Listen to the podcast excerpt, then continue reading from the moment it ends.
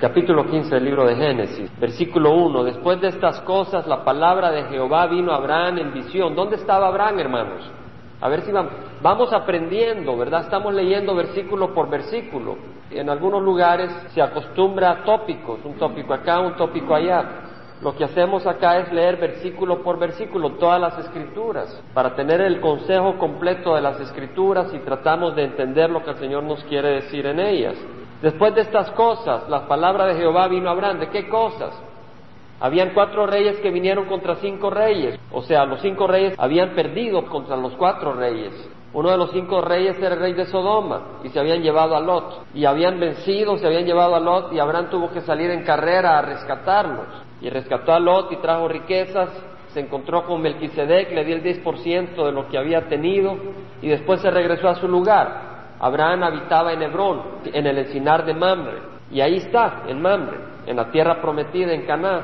Y eso es como 30 kilómetros al sur de Jerusalén, como unos 25 kilómetros al oeste del Mar Salado. Ahora dice la palabra, después de estas cosas la palabra de Jehová vino a Abraham en visión. ¿Cómo vino la palabra del Señor? En visión. ¿Y era palabra del Señor o era una indigestión la que tuvo Abraham? Era la palabra del Señor. Vino en visión. El Señor se ha manifestado en visiones, en sueños. A veces es guiado por el Espíritu. Los siervos han escrito la palabra del Señor. Pero la palabra del Señor la tenemos acá en la Biblia, de Génesis Apocalipsis, y ya no hay que añadirle más. Tal vez el Señor te hablará, pero ya no es escritura. ¿Entendemos, hermanos? Porque la palabra del Señor dice que toda escritura es inspirada Toda escritura, según de Timoteo 3:16, toda escritura es inspirada por Dios. ¿Inspirada por quién? Por Dios, soplada por Dios. Y es útil para enseñar. Entonces, si vamos a enseñar, ¿qué vamos a usar? ¿Sueños o la palabra? La palabra. Y es útil para enseñar, para reprender. O sea que si alguien a quien amamos está por el camino equivocado, podemos reprenderle porque le amamos, ¿qué usaremos? La palabra y reprendaremos porque les amamos. Es útil para enseñar, para reprender, para corregir. A veces la gente va por camino equivocado. ¿No andábamos nosotros por camino equivocado? Claro que sí. Y la palabra del Señor, si alguien nos hubiera dicho estás mal y le enseñamos nuestras propias palabras, no nos importa, pero cuando oímos la palabra del Señor ella nos corrige, porque es más aguda que una espada de doble filo, penetra hasta dividir las coyunturas, ¿verdad? Entonces vemos de que la palabra del Señor es útil para enseñar, para reprender, para corregir, para instruir en toda justicia, para que el hombre de Dios sea perfecto, equipado para toda buena obra. La palabra de Dios. Ahora es posible que alguien venga y diga, bueno, me vino palabra del Señor. Y hay grupos que añaden palabra y dicen de que esa palabra tiene la misma autoridad que la palabra de Dios. Hay gente que dice que la tradición es tan poderosa como la palabra de Dios. Pero la tradición viene de Dios o de los hombres. Podemos poner la palabra del hombre con la palabra de Dios a la par. Jamás, hermanos. Primera epístola de Juan. Nos vamos a alejar un poco del texto, de la escritura, para hacer un poco de doctrina, meditación en unas cosas doctrinales. Hermanos, yo les invito a que estudien su palabra día por día. Día a día lean las escrituras. No solo escuchen cintas, no solo vean programas, lean las escrituras, pasen mucho tiempo leyendo las escrituras, porque así nos fortalecemos en la verdad. Porque oímos mucha gente y cada, cada persona habla de acuerdo a como Dios le habla. Y entonces comparte la palabra, pero la comparte y comparte algunas cosas que son para nuestro beneficio. Pero lo hermoso es leer la palabra directamente y que el Señor nos hable también a nosotros. ¿Entendemos, hermanos? Muy importante. Primera epístola de San Juan, capítulo 1, versículo 1. Lo que existía desde el principio, lo que hemos oído, lo que hemos visto con nuestros ojos. ¿Quién había visto a Jesucristo? Juan. Dice, lo que hemos visto con nuestros ojos, lo que hemos contemplado y lo que han palpado nuestras manos acerca del verbo de vida. Pues la vida fue manifestada y nosotros la hemos visto y damos testimonio. Juan daba testimonio de lo que había visto. Juan vio a Jesucristo. Hoy vienen muchos maestros que nos quieren dar una revelación de Jesucristo y ni siquiera han visto a Jesucristo. Juan vio a Jesucristo con sus ojos, lo palpó con sus manos. Y él dice que la vida fue manifestada y nosotros la hemos visto y damos testimonio de lo que hemos visto. Muchos vienen con tradiciones inventadas. Juan vio a Jesucristo, escuchó a Jesucristo, tocó a Jesucristo y nos da testimonio. Y os anunciamos la vida eterna, la cual estaba con el Padre y se nos manifestó. Lo que hemos visto y oído, os proclamamos. Muchos proclaman lo que no han visto ni oído. Juan proclamó lo que había visto y lo que había oído, lo que hemos visto y oído, os proclamamos también a vosotros para que también vosotros tengáis comunión con nosotros y en verdad nuestra comunión es con el Padre y con su Hijo Jesucristo. Vemos, hermanos, de que los que escribieron el Nuevo Testamento habían estado en contacto con Jesucristo. En Apocalipsis vemos en el capítulo 1, es el último libro de la Biblia, y hacemos bien en meditar en esto, hermanos, nunca es demasiado. Cuando uno ve en la televisión cosas, la vez pasada me senté con mi hijo, estábamos viendo el canal 40, estaba yo viendo algunas cosas y mi hijo me preguntó, mi hija me preguntó, se extrañó porque estaba viendo a cierto personaje del que siempre les he dicho tengan reserva. Y me quedé viendo y me quedé oyendo, viendo los milagros que ocurrían. Y después de eso me fui a las escrituras agarré mi Biblia, terminé, no les contesté a mis hijos, me fui a las escrituras y con una gran sed a buscar la luz del Señor. Estamos en tiempos, hermanos, donde el enemigo se va a ir metiendo poco a poco y tenemos que tener un amor por las escrituras para no caer en el engaño. Dice la palabra en el Apocalipsis, primer capítulo, la revelación de Jesucristo que Dios le dio para mostrar a su siervo las cosas que deben de suceder pronto Aquí la palabra pronto quiere decir rápidamente, una vez empieza a suceder, empieza un evento tras el otro rápidamente. Lo que va a suceder y la dio a conocer enviándola por medio de su ángel a su siervo Juan. Aquí vemos la revelación de lo que va a suceder, ya está escrito. ¿Entendemos? Está escrito en Apocalipsis. Y si vamos al capítulo 22 de Apocalipsis, al versículo 16, dice, yo Jesús he enviado a mi ángel a fin de daros testimonio de estas cosas para las iglesias. ¿Para quiénes, hermanos? ¿Y nosotros qué somos? Las iglesias, el cuerpo de Cristo. Él nos da el testimonio. El ángel que fue enviado por Jesús dio el testimonio de estas cosas para las iglesias. Aquí están. Y si vamos al versículo 18, dice Jesús, yo testifico a todos los que oyen las palabras de la profecía de este libro. Si alguno añade a ellas, Dios traerá sobre las plagas que están escritos en este libro. Y si alguno quita de las palabras del libro de esta profecía, Dios quitará su parte del árbol de la vida. Hermanos, no podemos añadirle a lo que Juan ya escribió de lo que va a suceder, ni le podemos quitar de las cosas futuras. Y todavía no se ha cumplido todo. Lo que Juan escribió incluye el milenio, incluye la destrucción de los cielos y la tierra y de un nuevo cielo y una nueva tierra, incluye el juicio de los que murieron sin Cristo, incluye todo. Entonces ya no hay más que revelar.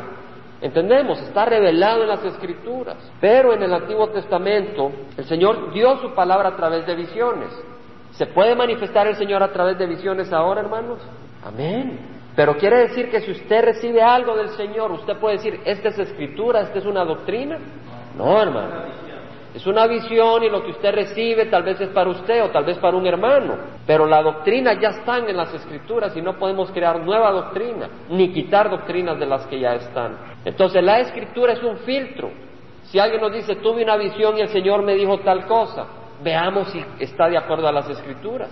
La hermanita Linda nos compartió de que había tenido un sueño y de que había el arrebatamiento de la iglesia. Bueno, dicen las escrituras que va a haber un arrebatamiento de la iglesia. Amén. ¿O no? Amén. Entonces quiere decir que su sueño concuerda con las escrituras. Gloria al Señor. Podemos decir ese sueño es del Señor. Ahora, si viene algún sueño donde dice, fíjate que soñé de que los malos que habían puesto su fe en Buda se salvaban también y que Dios me dijo, ahí está mi revelación. ¿Vamos a creer eso? ¿No? ¿Por qué? Porque las escrituras contradicen. Como dijo Pedro, tenemos la palabra más segura, la palabra profética, las escrituras. Recordamos eso, hermanos, ¿verdad? Entonces nuestra fidelidad es a las escrituras. Muy importante, hermanos. Pero dice la palabra en Génesis 15, después de estas cosas, la palabra de Jehová vino a Abraham en visión diciendo, no temas, Abraham. Qué hermoso, no temas. El Señor te dice a ti, no temas. Vas a entrar en el campo de lucha espiritual. Y el Señor te dice no temas. Te lo dice un instrumento débil, pero el Señor te dice no temas, porque no soy yo el que te habla acá, sino el Señor dice acá, no temas, Abraham. Y somos hijos de Abraham por fe. Entonces no ponemos nuestra fe en nosotros, porque si ponemos nuestra fe en nosotros ya somos nosotros nuestros propios salvadores. Ponemos nuestra fe en Cristo porque Él es nuestro Salvador. Entonces esa es la salvación. Y el Señor le dijo, no temas, Abraham, yo soy un escudo para ti. ¿Qué dice la palabra? Yo soy. Cuando el Señor mandó a Moisés a Egipto, al pueblo de Israel, que le dijo, diles que quien te envía, yo soy. Dios es el yo soy. Tú tienes una necesidad ahora, Dios es el yo soy. Jesús dijo, yo soy el pan de vida, el que viene a mí no tendrá hambre, el que viene a mí no tendrá sed jamás. Sí tendremos hambre de Él, pero nada de otra cosa. Tendremos sed del Señor, pero no de otra cosa. Jesús es el pan de vida. Jesús le dijo a los fariseos, antes de que Abraham naciera, yo soy. Jesús es el gran yo soy. Yo soy un escudo, que dice la palabra, el nombre de Jehová es torre fuerte. A ella corre el justo y está a salvo. El nombre de Jehová, Dios es una torre fuerte para nosotros. Y acá le dice el Señor Abraham, no temas, yo soy un escudo para ti. Hermanos, ¿quién al mirar sus circunstancias teme? Aparte de Cristo, yo levanto la mano. Hermano, pero se mira bien rellenito, como que su esposa lo tiene bien alimentado, ¿qué tiene que temer? Hermanos, hay tribulaciones. La palabra del Señor, aparte del Señor, habría que temer. Pobrecito aquel que no teme y que no tiene al Señor. No sabe que está andando en un hilo caminando sobre el, el infierno. Yo soy un escudo para ti, tu recompensa será muy grande. Qué hermoso. Tu recompensa será muy grande, le dice el Señor a Abraham. Y Abraham dijo, oh Señor Dios, ¿qué me darás puesto que yo estoy sin hijos? Y el heredero de mi casa es Eliezer de Damasco. En otras palabras, Abraham le dice al Señor, ¿cuál será mi recompensa? Me sacaste de Ur, ahí tenía mis ídolos, tenía mi dinero, mi negocio, salí de allá, vengo para acá. ¿Cuál va a ser mi recompensa? No tengo ni hijos. Y el Señor le contesta. Es más, continúa, dijo además Abraham, he aquí no me has dado descendencia y uno nacido en mi casa es mi heredero. O sea, Abraham tenía muchos, muchos siervos, se había hecho rico y tenía muchos siervos. Y el encargado de todos sus siervos, Elíasar, iba a ser su heredero. Cuando él se muriera, él iba a heredar todo porque él no tenía hijos. Se sentía triste. Pero he aquí que la palabra de Jehová vino a él diciendo, tu heredero no será este, sino uno que saldrá de tus entrañas. Él será tu heredero. Abraham no tenía un solo hijo. Tenía acá 75 años. Y el Señor le dice, tú tendrás un hijo. Él será tu heredero. Lo llevó afuera el Señor. Además lo llevó afuera y le dijo, ahora mira el cielo y cuenta las estrellas Dicen que uno puede contar tal vez 3.500 estrellas. Ahora con un telescopio, pues muchas más, pero así con el ojo, así, a ojo de buen cubero, como dicen en El Salvador, 3.500 estrellas. Y aquí dice, si te es posible contarlas, y le dijo, así será tu descendencia. Y el versículo 6 dice que Abraham creyó en el Señor, Abraham creyó en Jehová, y él se lo reconoció por justicia. ¿Qué quiere decir esto, hermanos? Esto es una gran profundidad acá. Abraham creyó lo que el Señor le prometió. El Señor le prometió bendición. ¿Y qué dijo el Señor? Tú eres correcto, tú eres recto, tú eres justo, tú eres perfecto. Eso fue lo que el Señor le dijo. Ahora Abraham no era perfecto, cometía pecados, pero acá vemos que era perfecto por su fe, porque creyó las promesas del Señor. Le estaba compartiendo a Araceli, veníamos en el carro. Decía, mira Araceli, ahorita tienes este cuerpo y no puedes caminar y quieres comer. Pero la palabra del Señor te dice que tarde o temprano el Señor te va a dar un cuerpo nuevo y vas a poder caminar y vas a poder comer en, el, en la mesa del Señor, ¿verdad? Ahora cada uno tiene sus problemas, cada uno tiene sus dificultades. Ahora uno puede creer las promesas del Señor o puede no creerlas. El Señor nos dice que Él nos ama y podemos creer las promesas del Señor por su amor. Porque dice la palabra que si Él no eximió ni a su propio Hijo, sino que murió en la cruz por nosotros, ¿cómo nos dará todas las cosas a la vez que necesitamos? Está en Romanos 8:32. Nos concederá con Él todas las cosas. Vamos a Romanos, hermanos. Vamos a meditar un poco en la justicia por fe. La base de la salvación es por fe. Romanos 3:21. Dice la palabra, aparte de la ley, la justicia de Dios ha sido manifestada, atestiguada por la ley y los profetas. Pongamos atención aparte de la ley, o sea, fuera de la ley, la justicia de Dios, la rectitud de Dios se ha manifestado. ¿Quién personifica la justicia de Dios? Cristo. Nadie había visto a un hombre perfecto antes. Nadie, la humanidad nunca había visto a un hombre perfecto, al modelo al que había que seguir. Pero vino Cristo. La justicia de Dios ha sido manifestada, atestiguada por la ley y los profetas. O sea, la ley, el Antiguo Testamento y los profetas hablaban de esa justicia. ¿Quién cumplió perfectamente los diez mandamientos?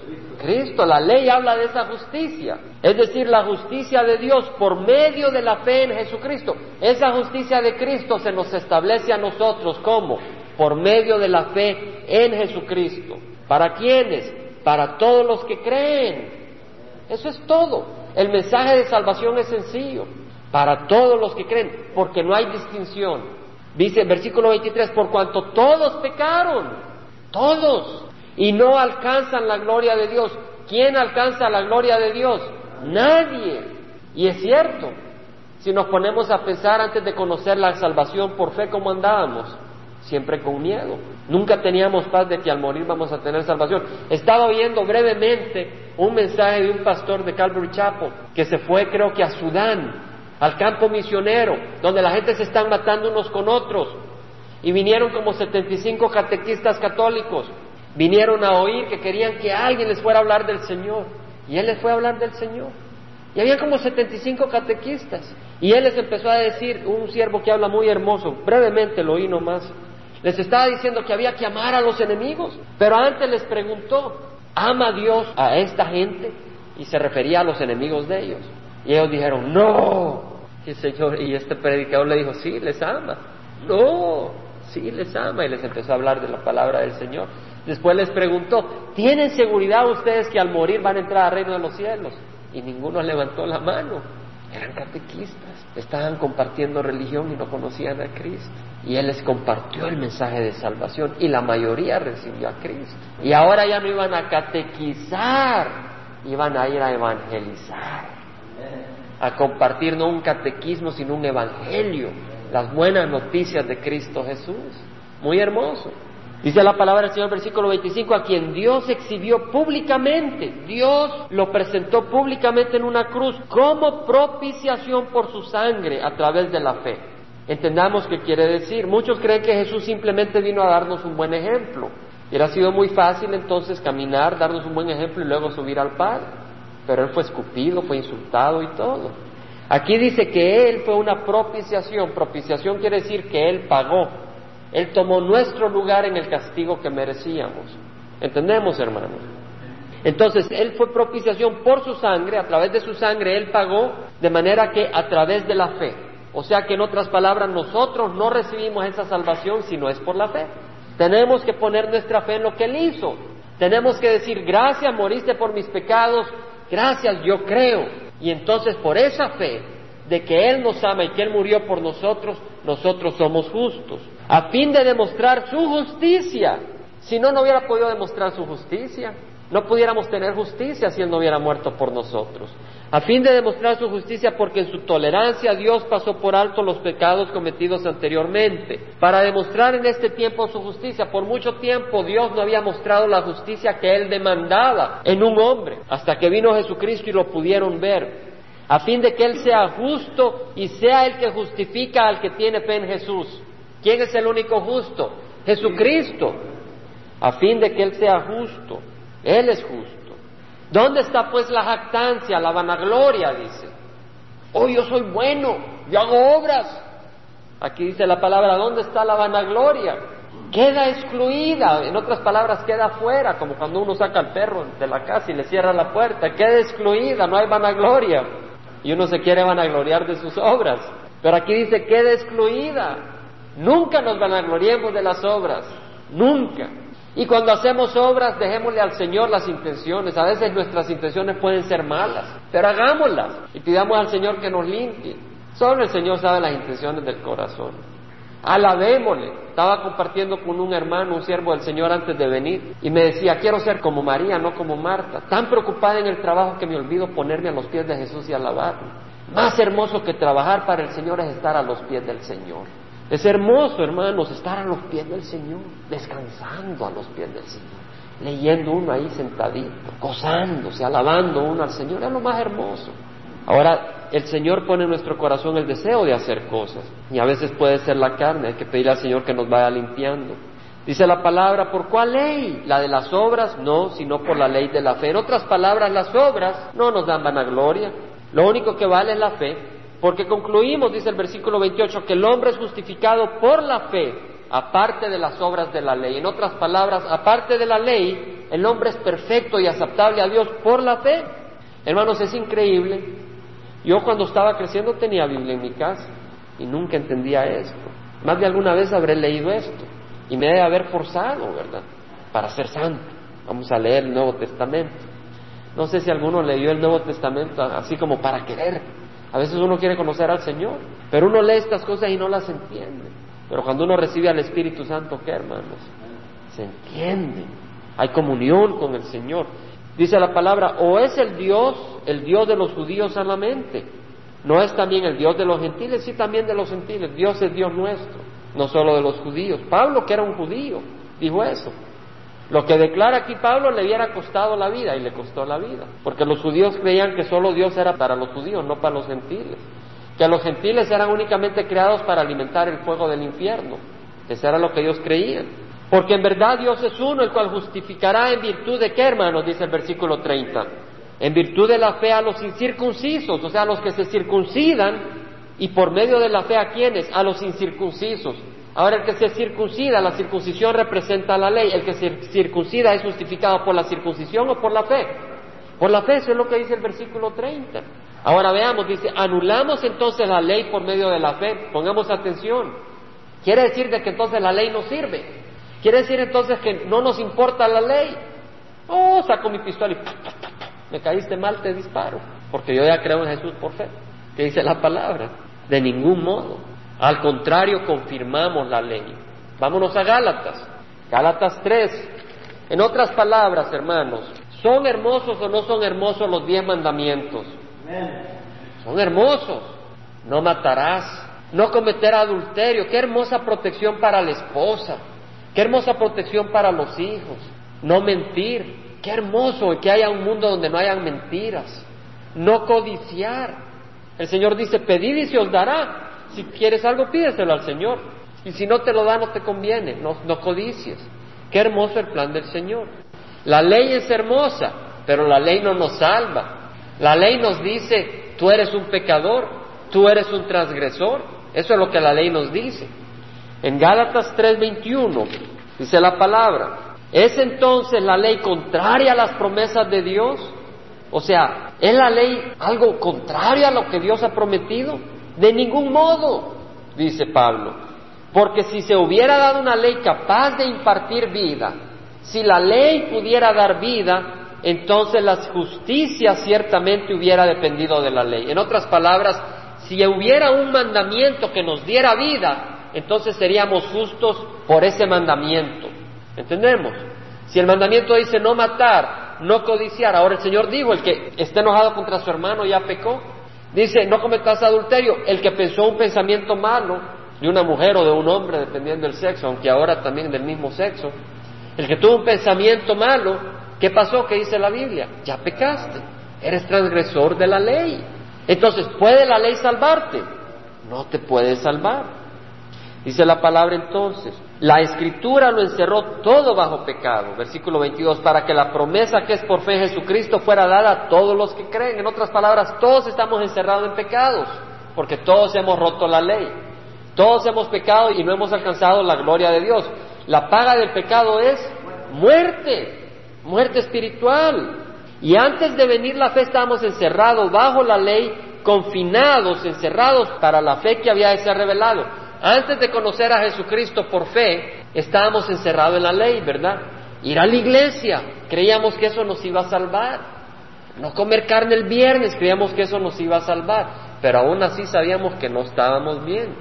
Llevamos una crucita por acá, una crucita colgando por el carro, una medallita aquí colgada en el bolso. Pero eso no nos da justicia. Lo que nos da justicia es la fe. Dice la palabra de manera que la ley ha venido a ser nuestro ayo. Versículo 24. La ley es nuestro tutor para conducirnos a Cristo a fin de que seamos justificados por fe. En otras palabras, la ley es como un maestro que nos dice, mira, esta es la rectitud que Dios demanda. ¿La tienes? No. Uno clama y dice, Señor, sálvame. ¿Qué hizo la ley? Nos empujó hacia Cristo. ¿Entendemos? A fin de que seamos justificados por la fe. Pero ahora que ha venido fe ya no estamos bajo tutor, pues todos sois hijos de Dios mediante la fe en Cristo Jesús. Los que no tienen fe en Cristo Jesús son hijos de Dios. Solo los que tienen fe en Cristo Jesús. Porque todos los que fuiste bautizados en Cristo, ¿en quién fueron bautizados los que se bautizaron hace poco? En Cristo. Qué hermoso, ¿verdad? ¿Qué dice la palabra? De Cristo os habéis revestido. No hay judío ni griego, o sea que ya no hay división judío o griego, o estás con Cristo o no estás con Cristo. Y si estás con Cristo, no importa que seas judío o griego, no hay esclavo ni libre. Si estás esclavo, en aquel tiempo habían esclavos. Si eres esclavo o eres libre, no importa, con que estés en Cristo. No hay hombre ni mujer. Los hombres no van a ser los que van a tener dominación en el reino de los cielos. Es el Señor y su pueblo, ¿verdad? Dice la palabra del Señor, porque todos sois uno en Cristo Jesús. Que el Señor nos haga uno en Cristo Jesús. Y si soy de Cristo, entonces soy descendencia de Abraham, herederos según la promesa, herederos. Vemos la palabra, herederos. ¿Qué le prometió el Señor a Abraham? Vámonos a Génesis. Génesis 15, hermanos. Versículo 1, tu recompensa será muy grande. Tu recompensa será muy grande. ¿Y qué somos nosotros? Herederos de esa recompensa. El reino de los cielos. La tierra prometida. Cristo Jesús, nuestra recompensa. Vamos a ir a Romanos 4. Pablo habla del Antiguo Testamento. Hermanos, ¿quién sabía estas cosas? Amén. Muchos las sabíamos, pero hermanos, las podemos leer y leer y gozarnos. ¿Quién porque comió una carnita un día ya no quiere volver a comer carnita? 4.1. ¿Qué diremos entonces? ¿Qué halló Abraham? Si Abraham fue justificado por las obras, tiene de qué jactarse, pero no para con Dios. Ni Abraham se puede vanagloriar ante Dios. Hermanos, si Abraham no se puede vanagloriar, y él que derrotó a cuatro reyes, que habían derrotado a cinco y habían derrotado a muchos otros reinos, Abraham subió y los derrotó. Había salido de Ur de Caldea, recibió el llamado que Dios le dio y dejó Ur de Caldea, fue mil kilómetros hacia el noroeste y después 600 kilómetros hacia el suroeste, a la tierra de Canaán, obedeciendo. Ni él se puede vanagloriar porque lo hizo. ¿Por qué? Por la fe. Es como aquel que está sediento y viene alguien y le dice, aquí hay un vaso de agua. Y viene y se lo toma y dice, qué valiente, tomé el agua. No, hermano, no se vanagloria, denle gracias al que le dio el agua. Y así Abraham le dio gracias al Señor y así nosotros no nos vanagloriamos, sino que le damos las gracias al Señor. Dice, si Abraham fue justificado por las obras, tiene que, de qué jactarse, pero no para con Dios, porque ¿qué dice la Escritura? Creyó Abraham a Dios y le fue contado por justicia. En el Antiguo Testamento está la salvación por la fe, la rectitud que tenemos por la fe. Quiere decir que cuando el Señor ve a Efraín, lo ve justo como Jesucristo. Y cuando el Señor me ve a mí, me ve justo como Jesucristo. Algo difícil para mi esposa creer, porque nos conocen de cerca. Pero el Señor nos cubre con la justicia de Jesucristo. Y es cierto, hermanos. Por eso nos gozamos. Paz que nos dé el Señor. Dice el versículo 4, ahora bien, al que trabaja, el salario no se le cuenta como favor, sino como deuda. Imagínese, hermanos, que usted viene y trabaja todo un mes y viene el jefe y dice, te voy a hacer el favor de darte un poquito de dinero. No, usted se va a quejar que me pague o lo demando. ¿Por qué? Porque le deben el dinero a uno. No le digo que demanden, hermanos, pero estoy hablando de que es deuda. Pero dice aquí, al que trabaja el salario no se le cuenta como favor, sino como deuda. Mas el que no trabaja, pero cree en aquel que justifica al impío, su fe se le cuenta por justicia. Qué hermoso el versículo 5. El que no trabaja, o sea, el que no trabaja para su salvación, no por eso vamos a dejar nuestro trabajo, hermanos. El que no trabaja para su salvación, pero cree en el que justifica al impío. Usted dice, no, yo no soy impío, hermano. Ah, pues el Señor no te puede salvar. Tienes que ser impío para que el Señor te salve. Y si no eres impío, entonces está llamando al Señor mentiroso. Porque dice que todos pecaron y quedaron cortos de la gloria de Dios, no alcanzaron la gloria de Dios. Entonces, ¿cuál es el requisito para entrar al reino de los cielos? El primero, ser impío. Y ahí todos cumplimos ese requisito. Y el segundo, venir a los pies de Cristo. Y hemos venido a los pies de Cristo. Y Él nos ha lavado. Y porque estamos agradecidos a Él, Él va a hacer el trabajo en nuestros corazones, que dice Filipenses, estoy convencido de esto. que aquel que empezó la obra en vosotros es fiel y la terminará hasta el día de Cristo Jesús. Jesús empezó la obra en nosotros. Jesús ha trabajado en nuestros corazones y seguirá trabajando en nuestros corazones, hermanos. Él no va a parar de trabajar en nuestras vidas y sigue trabajando en nuestras vidas de aquellos que le recibieron. Es una bendición. ¿Quién puede testificar acá que Jesús ha trabajado en sus vidas? Amén. Yo puedo testificar. Sigue la palabra. Como también David habla de la bendición que viene sobre el hombre a quien Dios atribuye justicia aparte de las obras. Romanos 4:6. Bienaventurados aquellos cuyas iniquidades, cuyas maldades han sido perdonadas. No dice pagadas, perdonadas.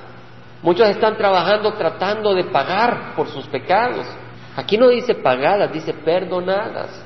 Muchos se van a confesar y tienen que pagar por sus pecados, ¿verdad? Aquí no dice pagar, perdonadas. Y cuyos pecados han sido cubiertos. ¿Quién los cubre? El Señor, la sangre de Cristo. Bienaventurado el hombre cuyo pecado Jehová no tomará en cuenta. ¿Y quién se siente gozoso de eso? Amén. Versículo 7 de Génesis 15. Y le dijo, yo soy Jehová que te saqué de Ur de los Caldeos para darte esta tierra para que la poseas. Ahora, ¿Abraham era peregrino o no? ¿O compró esas tierras? ¿Le pertenecieron esas tierras a Abraham? No, hermanos, andaba de peregrino. Pero aquí dice para darte esta tierra para que la poseas, hermanos, y un día la va a poseer. Y nosotros la vamos a poseer con él. Oh, le dijo, Jehová Dios, ¿cómo puedo saber que las poseeré? Y él le respondió, tráeme una novia de tres años, una cabra de tres años, un cartero de tres años, una tórtola y un pichón. Él le trajo todos estos y los partió por la mitad y puso cada mitad enfrente de la otra, mas no partió las aves. O sea que el Señor le dijo, ven y hazme un sacrificio, una novia de tres años, una cabra de tres años, un carnero de tres años. ¿Cuántos años había vivido cada uno de esos animales antes de ser sacrificado para ratificar la promesa? ¿Cuántos años vivió el Señor en público antes de ser sacrificado para ratificar la promesa? Tres años, hermano. Cristo vivió en público tres años y cuando murió ratificó la promesa de vida eterna para nosotros. Gloria al Señor. Pero las aves de rapiña descendían sobre los animales sacrificados, pero Abraham los ahuyentaba. En otras palabras, Abraham no quería que las aves de rapiña que representan a los demonios se llevaran su sacrificio. Y cada uno de nosotros es un sacrificio, ya sea para Dios o para Satanás. Estaba viendo un programa cristiano de una muchacha joven, muy guapa, muy hermosa en, en el sentido físico, y llegó a ser Miss Carolina. Y después empezó a, conseguir contratos para televisión, para novelas y luego para películas. Muy sensual, ¿entendemos? Allá no está Cristo. Porque la mujer que lo único que busca es glorificar la carne, esa mujer no está sirviéndole al Señor.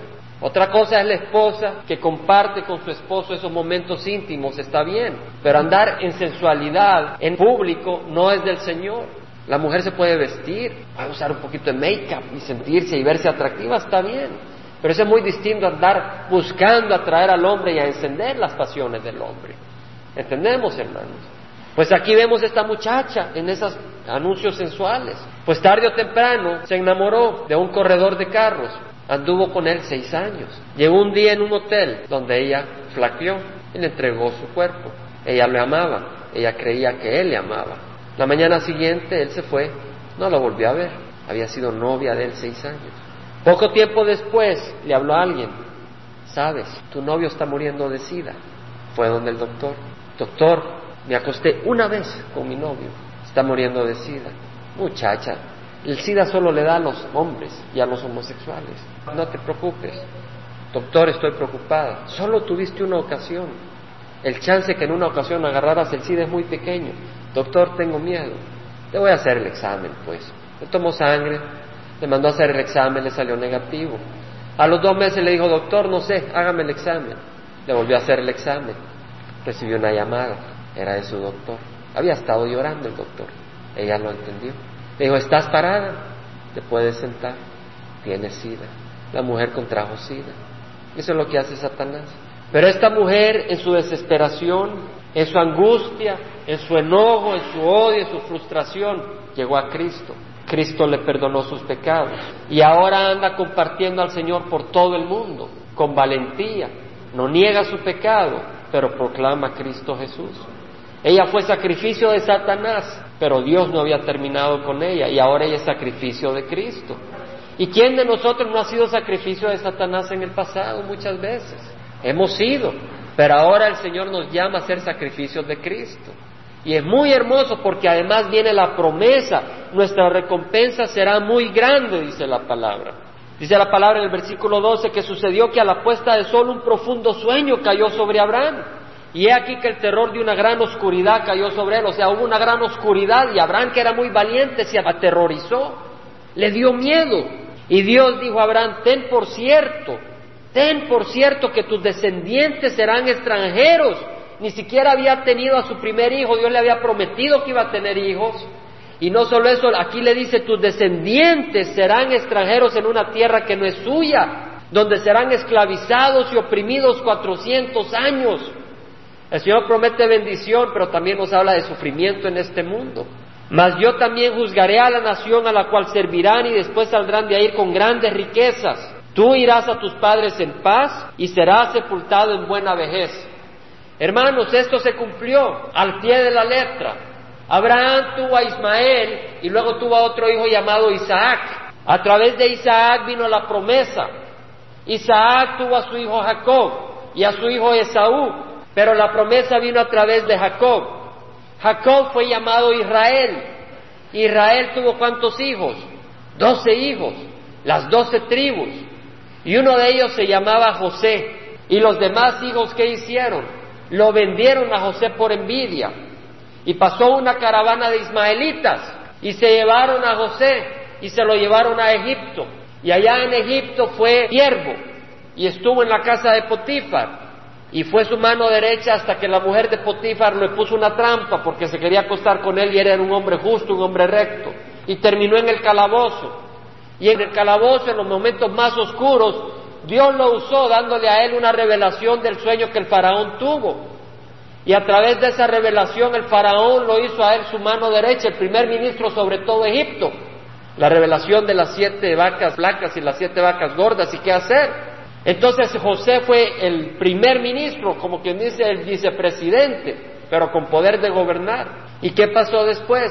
Que hubo hambruna en toda la tierra y el papá de José, Jacob, y sus demás hijos terminaron emigrando a Egipto. Y llegaron a Egipto y vivieron 430 años en Egipto, dice Génesis 12:40. 430 años. Y lo pueden leer en Éxodo 12:40. Fue verdad se cumplió. Ahora dice, pero dice el Señor 400 hermanos, fueron esclavizados y oprimidos 400. Pero el pueblo de Israel estuvo 430 años en Egipto. Y cuando el Señor los sacó, Moisés le dio instrucciones a los judíos que le pidieran objetos de oro y de plata y joyas a los egipcios. Y Dios le dio favor al pueblo judío ante los egipcios y ellos le dieron el oro y la plata. Y salieron con oro y plata. Vean en Éxodo 12:35. Los hijos de Israel hicieron según las instrucciones de Moisés, pues pidieron a los egipcios objetos de plata, objetos de oro y ropa. Y Jehová hizo que el pueblo se ganara el favor de los egipcios, que le concedieron lo que pedían. Así despojaron a los egipcios. ¿Quién fue el que manifestó todo eso? El Señor. Y el Señor sabía.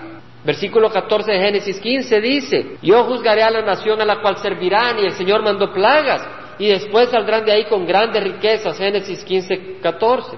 Tú irás a tus padres en paz y serás sepultado en buena vejez. Y en la cuarta generación ellos regresarán acá, porque ante entonces no habrá llegado a su colmo la iniquidad de los amorreos. O sea que cada generación eran como 100 años. O sea que a los 400 años el pueblo judío de Egipto regresaría a la tierra prometida. ¿Quién lo iba a hacer? El Señor. ¿Por qué iba a esperar 400 años? porque todavía no había llegado la maldad de los amorreos. O sea que lo que el Señor dice es que los amorreos, los habitantes en la tierra de Canaán iban a ser malos. Y serían malos y iban a incrementar en maldad hasta que iba a llegar a un momento donde el Señor dice, ya estuvo, los voy a destruir. Y entonces agarra al pueblo de Israel, lo saca de Egipto y lo lleva a la tierra de Canaán y usa al pueblo de Israel para destruir a los amorreos. Pero Dios no le da la tierra prometida a los israelitas porque eran buenos. ¿Por qué se las da? por la promesa del Señor. Es la promesa del Señor. Deuteronomio 9, versículo 4. Dice, no digas en tu corazón cuando Jehová tu Dios los ha echado delante de ti, por mi justicia Jehová me ha hecho entrar para poseer esta tierra. Nunca digas, yo soy salvo por mi justicia, yo soy salvo porque lo merecía, yo soy salvo porque el Señor dijo, oh, mira qué buen siervo, lo voy a usar. El Señor no lo necesita, sino que es a causa de la maldad de estas naciones que Jehová las expulsa delante de ti. El Señor limpió la tierra prometida a causa de la maldad de la gente que habitaba ahí. No es por tu justicia ni por la rectitud de tu corazón que vas a poseer su tierra. No vamos a poseer la tierra prometida por la rectitud de nuestro corazón, sino que por la maldad de estas naciones el Señor tu Dios las expulsa delante de ti para confirmar el pacto que el Señor juró a tus padres Abraham, Isaac y Jacob. Comprende pues que no es por tu justicia que Jehová tu Dios te da esta buena tierra para poseerla, pues eres un pueblo de dura cerviz, es por la fe. ¿Entendemos, hermanos? No es por justicia que ellos adquirieron la tierra prometida y no es por nuestra justicia que recibimos al Señor, es por la fe. Y eso nos da libertad. Dice la palabra del Señor, versículo 17, aconteció que cuando el sol ya se había puesto, hubo densas tinieblas y apareció un horno humeante y una antorcha de fuego que pasó por entre las mitades de los animales. Génesis 15, 17. O sea que Abraham había cortado la novilla de tres años, había cortado el carnero de tres años, había puesto la tórtola y el pichón, y el fuego del Señor, una antorcha de fuego pasó entre las mitades de los animales. No fue fuego que puso Abraham, sino el Señor.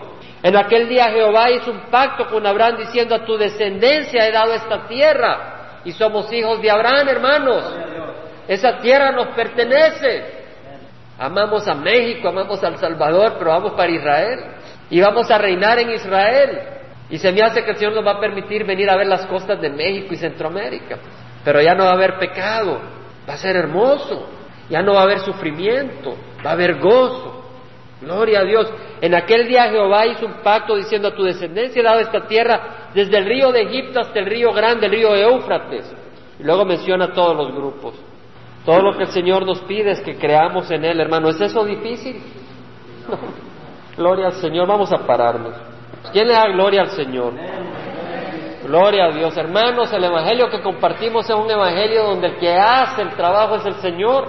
Él trabaja en nuestros corazones malvados para irlos transformando. Él va cambiando nuestras vidas, nuestras emociones,